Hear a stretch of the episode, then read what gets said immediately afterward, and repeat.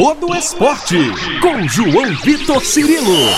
No campo, na quadra, na piscina, no tatame, em todos os lugares. E aqui, no Itacast.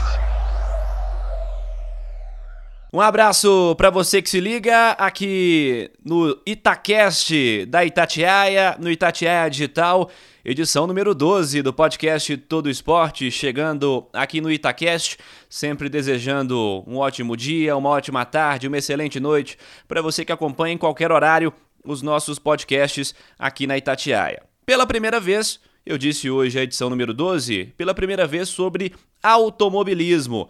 Eu tenho a honra de receber ele, que é um nome sobre quem o esporte brasileiro deposita muita esperança, já demonstrou toda a sua qualidade em diversos momentos e quem sabe seja um mineiro na Fórmula 1. Nós recebemos aqui no nosso podcast o Sérgio Sete Câmara Filho. Serginho, 22 anos, ele que é de Belo Horizonte, está chegando para a gente contar as novidades, para fazer já um balanço também de 2020, trocar uma ideia também sobre a Fórmula 1, por que não? Serginho, obrigado por atender Itatiaia, aceitar trocar uma ideia em meio a muito trabalho por aí, né? Uma temporada que acaba sendo corrida para todo mundo devido a tudo que está acontecendo. É, é, um prazer falar contigo no nosso podcast, Serginho. Prazer é todo meu, João Vitor. É um prazer estar falando com você aqui no Itacast e com todos os ouvintes aí também e nesse programa que abre espaço para outros esportes que não sejam futebol no Brasil, que, que, é, um, que é um espaço muito precioso para nós. Então é um prazer estar falando aqui com o seu público um pouco sobre automobilismo e um pouco sobre minha carreira. Que legal, Serginho. A honra é toda nossa. E eu usei a palavra novidade no início do podcast, e uma delas não tem nem uma semana, né? O anúncio de que vai ser, você vai ser piloto titular na próxima temporada na Dragon Penske. Bora falar um pouco sobre isso, sobre esse novo desafio nessa categoria especial, né? uma das grandes categorias também do automobilismo mundial. É, a categoria de carros elétricos é na Fórmula E para a próxima temporada. Me conta um pouquinho sobre isso. Sim, é, foi anunciado recentemente na, na Dragon Penske, aqui na Fórmula E. Isso foi semana passada. Eu cheguei a correr com eles esse ano, eu era piloto reserva deles também. Né? Eu era piloto reserva na Fórmula 1 para duas equipes, na Red Bull Racing e na AlphaTauri, mas eu também era piloto reserva aqui na Fórmula E para a Dragon Penske é, e cheguei a atuar como, como piloto de corrida. Eu, eu substituí um dos pilotos deles nas etapas de Berlim, performei bem. A equipe me chamou para fazer, fazer uma temporada completa com eles e eu achei uma proposta super interessante. A Fórmula E é um campeonato que eu venho acompanhando já há alguns anos, vem crescido muito. É, eu também né, olho aqui, né, principalmente aqui já na Europa, esse ano eu também passei muito tempo no Japão. Quase todos os carros são híbridos ou elétricos. Então eu vejo que automobilismo inevitavelmente está linkado com a relevância dos carros de rua, né? A tecnologia tem que estar tá alinhada. Eu acho que o conceito da Fórmula E está muito alinhado com, com o futuro é, dos carros de produção e eu acho que é um lugar ideal para traçar, traçar minha carreira. Então eu aceitei essa proposta. E, e, bem, como é uma categoria de alto nível também, daqui eu sempre posso estar indo para outro lugar. Eu me mantenho aqui em forma, correndo com pilotos de altíssimo nível. E, e, e é o que eu vou estar fazendo ano que vem.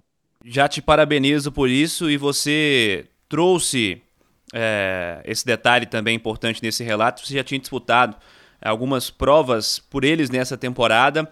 E me conta um pouco mais sobre essa experiência. Você disse sobre o seu desempenho e, evidentemente, o seu desempenho, a sua performance, ela traz, evidentemente, para essa equipe uma tranquilidade de que é legal investir em você para o próximo ano. E foi um aprendizado importante, certamente. Me conta um pouco mais sobre isso. Como é que foi essa sequência de corridas? Foram seis provas que você disputou uh, nessa última temporada por essa, por essa categoria diferente, em meio a esse outro cenário também de ser um piloto reserva na Fórmula 1, que a gente fala um pouco mais à frente. Mas me conta um pouco mais sobre esse aprendizado, sobre essa experiência que você teve nessa temporada, que acaba gerando para o próximo ano um contrato de piloto titular também. Ah, interessante. É isso aí, você está bem ao dia mesmo. É, esse ano na Fórmula E foi interrompida, né, como maior, uma grande maioria dos, é, dos campeonatos, né, de qual, toda modalidade. É, e, e, ele se resumiu, ele foi interrompido ali por volta de fevereiro, é, aliás, março, e, e resumiu depois em agosto. em Berlim, mas num formato completamente diferente do que é a proposta do campeonato. Né? A Fórmula 1 ela, ela é uma proposta bem diferente da Fórmula 1. É, é um dia de corrida apenas. É, as rodadas duplas são dois dias. E a gente corre nos centros das maiores cidades do mundo. E são sempre circuitos de rua e tal. Então, um formato de campeonato compacto e tal, é, mais frenético ali, todas as sessões uma do lado da outra porque isso beneficia, beneficia o público, não fica aquele, aquelas grandes tempos de espera, também é melhor para televisão, né? É, na Fórmula 1 tem muitas coisas do, né, do, do, espaço entre as sessões, é muito grande tudo mais, então na Fórmula E é mais moderno. Então, mas em Berlim é, mudou, né? Eles fizeram seis etapas numa pista só, que foi uma coisa completamente nova no campeonato. É, seis corridas, seis etapas em, em, em nove dias.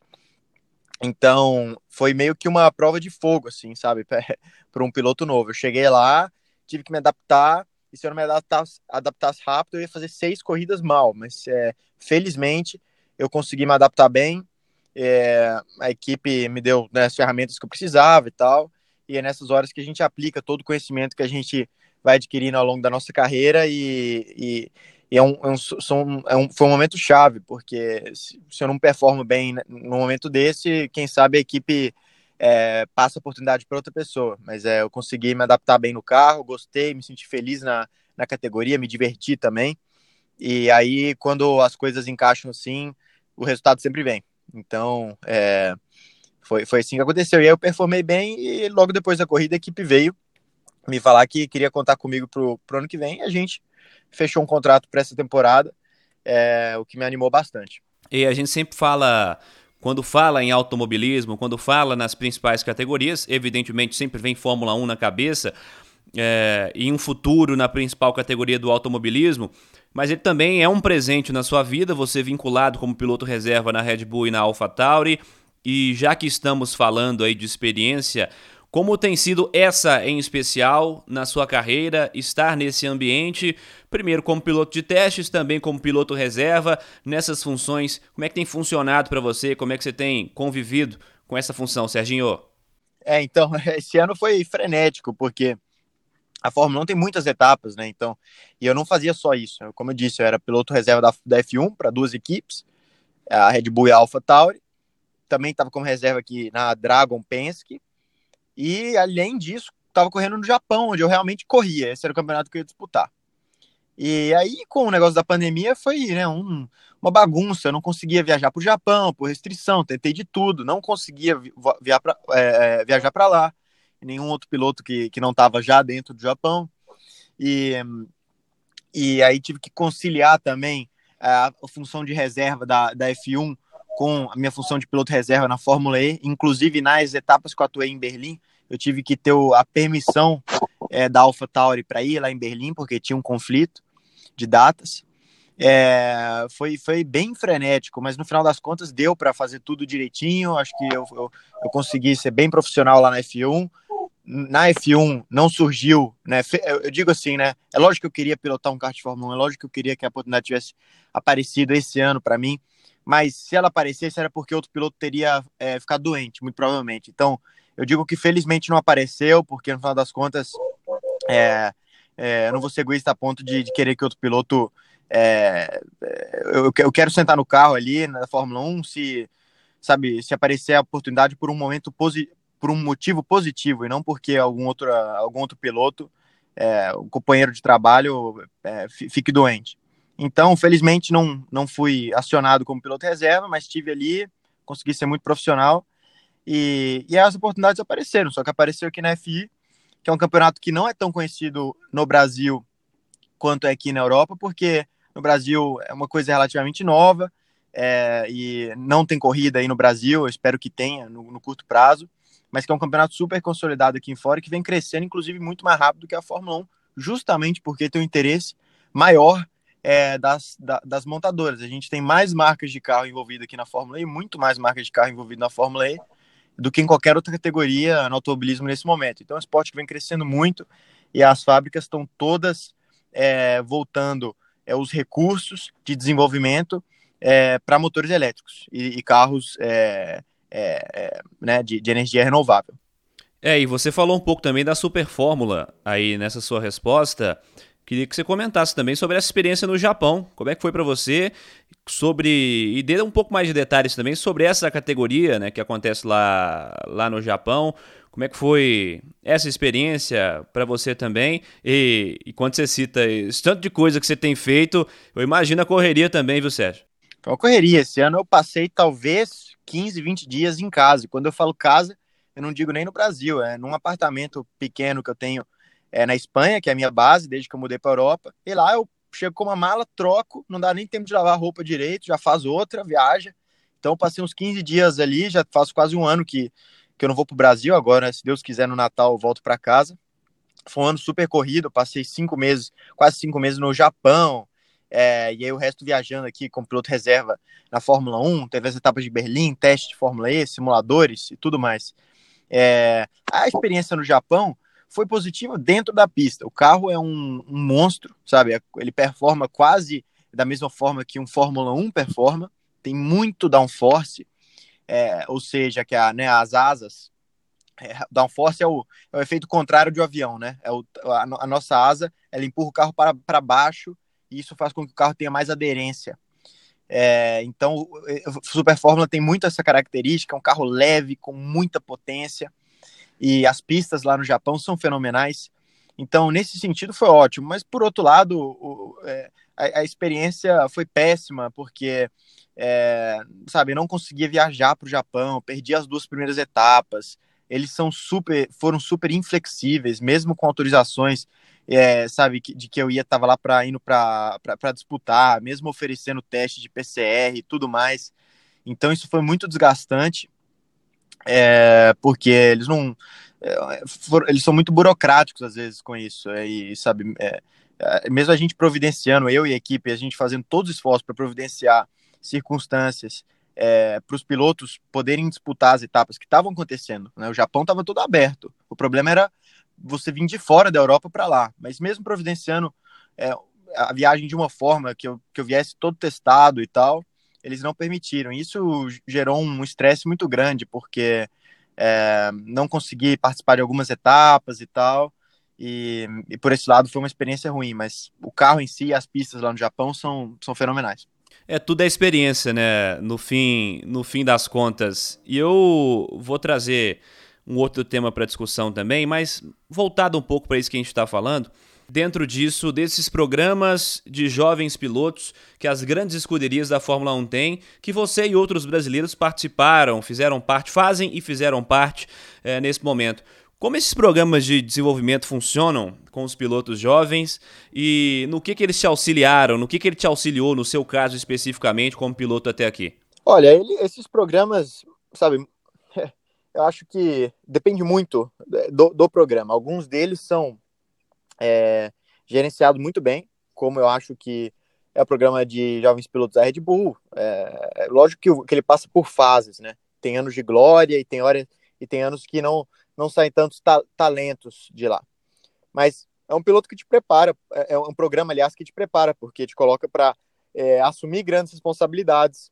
E isso, desde o simulador, te dá oportunidades em carros de Fórmula 1, só de você levar a marca da Red Bull no carro, é, é uma grande responsabilidade, você aprende a lidar com pressão e tudo mais. Às vezes isso queima o piloto e você acaba desperdiçando um talento que precisava de maturar um pouco, mas é, no longo prazo eles mostraram que, que a fórmula acaba funcionando. Eles com certeza não desperdiçam alguns talentos, mas no fim do dia foi o programa que mais trouxe pilotos de alto calibre para a Fórmula 1. E, e, foi o único que eu participei para dar palpite, mas eu vejo que alguns outros, como por exemplo, tá, é, o da Renault é, ou da Ferrari, não conseguem, sabe, é, sabe, mostrar talentos. Eles pegam, às vezes, um piloto que já está na, sabe, na boca da Fórmula 1, colocam um adesivo lá de piloto de academia júnior, quando o cara já, todo mundo já sabe que ele vai para a Fórmula 1. Então, isso eu não considero um programa de desenvolvimento. Eles pegam só um piloto que eles já sabem que vai ir e colocam adesivo ali no carro dele, uns meses antes de anunciar para a Fórmula 1. Então, o da Red Bull, que eu participei em 2016, é um dos que mais funciona e aprendi muito naquela temporada Nem todos esses programas de, de desenvolvimento, então, são programas de formação realmente de, de, de pilotos. Não, com certeza não. A, ma a maioria deles está ali como, mais como uma ferramenta de marketing do que qualquer outra coisa. Da, sabe, o, eu só participei de um deles, o da Red Bull, que é um programa que eu, sabe, posso confirmar que realmente funciona. Acaba queimando alguns, alguns talentos, mas, né, dali saiu, por exemplo, Vettel, Ricciardo, Verstappen, Gasly, é, né, Kvyat, Sainz, olha o tanto de nomes, né? Então é um programa que realmente funciona. Legal, legal, Sérgio. Vamos falar do aspecto pessoal lá no começo? Em que momento a corrida, o automobilismo entrou na sua vida? Me conte um pouco mais sobre o começo, antes da chegada a esse momento atual. Deixa eu aproveitar para mandar um abraço para seu pai, Sérgio Sete Câmara, presidente do Atlético, com quem a gente trocou uma ideia também para poder gravar esse podcast. E certamente o Sérgio Sete Câmara, pai, teve um papel também fundamental para que você se tornasse um profissional do automobilismo, né, Serginho? Não, com certeza. Eu devo praticamente tudo ao meu pai. Ele, é, sabe, eu, eu, eu, na verdade, voltando ao começo dessa sua pergunta, de onde veio minha paixão pelo automobilismo, eu começou assistindo Fórmula 1 com meu avô, com meu pai, com meus tios, cada domingo assistindo ali, também no sábado, qualifying, a gente ia para casa da minha avó, assistia. E, e acho que começou ali, porque tinha um tanto de gente que eu amo muito ali, é, assistindo a Fórmula 1 junto. Eu já gostava muito de carro, sempre gostei e tal. E no Brasil tem essa cultura, né, de Fórmula 1 principalmente. O pessoal, é, a gente fala que no Brasil o pessoal gosta de automobilismo, mas na verdade é, o pessoal segue muito Fórmula 1 ainda, né, porque pá, por causa dos grandes nomes que a gente teve na Fórmula 1 e também porque a Globo sempre transmitiu é, em TV aberta a Fórmula 1, e isso, né, é, com certeza, por exemplo, se a Fórmula 1 é, sai da TV aberta, cai muito também, mas ela sempre teve esse espaço. Então, é, acredito que todos, todos esses fatores, de, tá, né, de todo mundo, de ter várias pessoas da minha família que gostavam de Fórmula 1, é, de, de, de, estar na TV aberta, de ter essa cultura, isso, é, isso me levou a me apaixonar por esporte quando era criança. E, e, e, e dali foi. E aí, meu maior incentivador foi meu pai, é, sabe, né, em todos os momentos. Então, é isso aí, devo, devo praticamente tudo a ele. Um abração para ele mais uma vez, que certamente está orgulhoso de tudo que você está fazendo. Quem que são suas maiores referências na pista, hein, Serginho? Então, é, minha, meu maior ídolo é o Senna, com certeza, mas é, eu também gosto muito do Piquet, é, para falar a verdade. Eu sei que eles, é, eles não são dois, são dois exemplos completamente diferentes, né? Mas, é, inclusive, muita gente que gosta do Senna não vai gostar do Piquet e vice-versa. Mas eu gosto dos dois porque eu vejo eles como profissionais, como pilotos, e, e eu acho que né, o Senna foi um cara que re, é, é, revolucionou o esporte. E, e, ao mesmo tempo o Piquet, a sinceridade dele, o jeitão dele, eu acho assim, é fenomenal, muito engraçado e é um baita piloto também. E, e são brasileiros, eu, nós vieram sair aqui do Brasil e fizeram história mundo afora, então são meus, meus maiores ídolos é, no automobilismo. E dentre os atuais, um cara que você gosta do estilo de pilotar e do jeito que, que se manifesta também fora do carro, um cara que você admira hoje, dentre os que estão na pista atualmente? Ah, eu acho que o, o Hamilton é, é impressionante, né? O, o, tanto que ele é, que ele consegue extrair do carro. Ah, o carro é bom, a Mercedes está na frente de todos. Sim, mas é, todo ano ele está lá e, e, parece que, que, ele, que ele faz parte desse processo de tornar o carro um carro vencedor, porque ele está sempre no meio ali da, das equipes de ponta e ele é um cara fora da curva. Eu diria que o Verstappen e o Ricciardo também, sabe? É nessa ordem. Hamilton, Verstappen, Ricciardo, acho que eles são é, os melhores pilotos ali na, na Fórmula 1 e, e, na Fórmula E, aqui onde eu tô, a maior referência hoje em dia, na minha opinião, é o Antônio Félix da Costa, que é um piloto português, que era inclusive um dos pupilos também do programa de jovens pilotos da Red Bull que a gente falou. Ele devia inclusive estar na Fórmula 1, o Antônio Félix da Costa.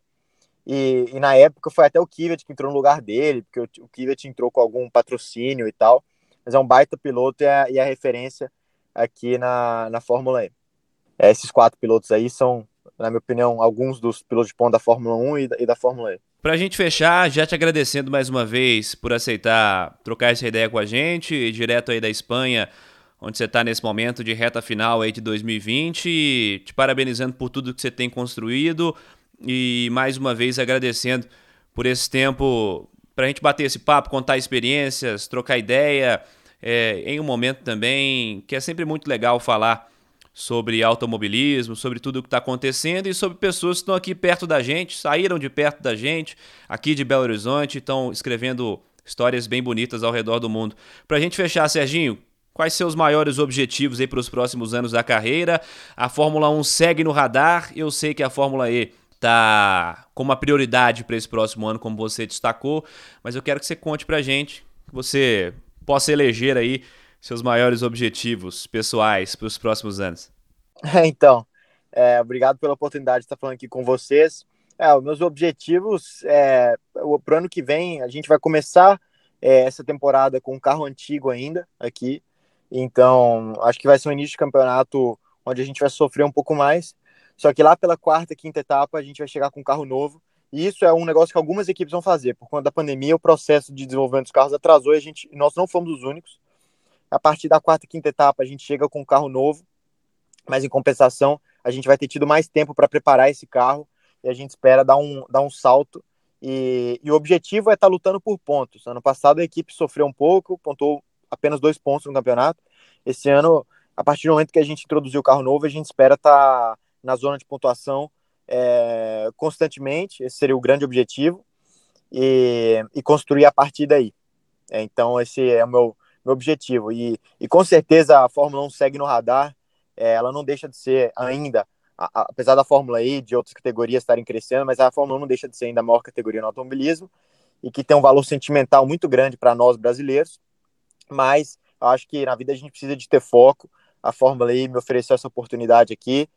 E, e eu acho, sinceramente, que é uma categoria que tem muito futuro. Então, é, eu, eu, teria que. Eu, eu, eu digo assim para as pessoas que estão ao meu entorno: eu espero ir tão bem aqui na Fórmula E que se aparecer alguma chance na Fórmula 1, eu tenho que pensar duas vezes. Como já foi o caso aqui com alguns outros pilotos na Fórmula E que não quiseram é, é voltar para a Fórmula 1.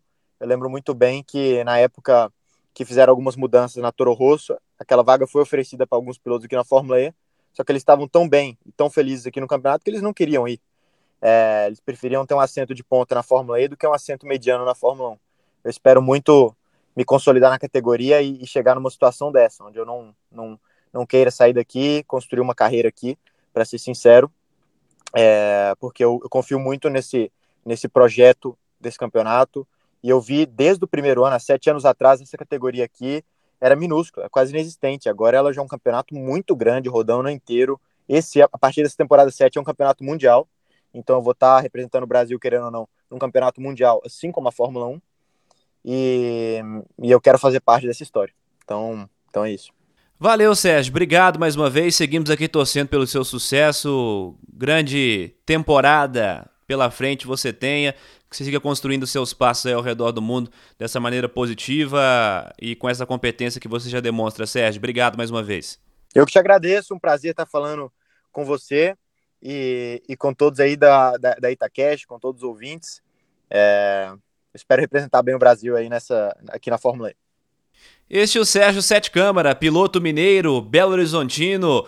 Vamos seguir acompanhando e contando as histórias, os passos dele aqui no Itacast da Itatiaia. Desejando a você que segue ligado conosco nas nossas redes sociais, no instagram.com.br itatiaiaoficial, no twitter.com.br rádio Itatiaia e pode sempre sugerir também lá pelas minhas redes sociais, no twitter.com.br João Vitor Cirilo e no instagram.com João Vitor Cirilo. Semana que vem tem mais podcast Todo Esporte aqui no Itacast. Um abraço para você e ótima semana. Você ouviu Todo Esporte com João Vitor Cirilo, seu esporte preferido passado a limpo.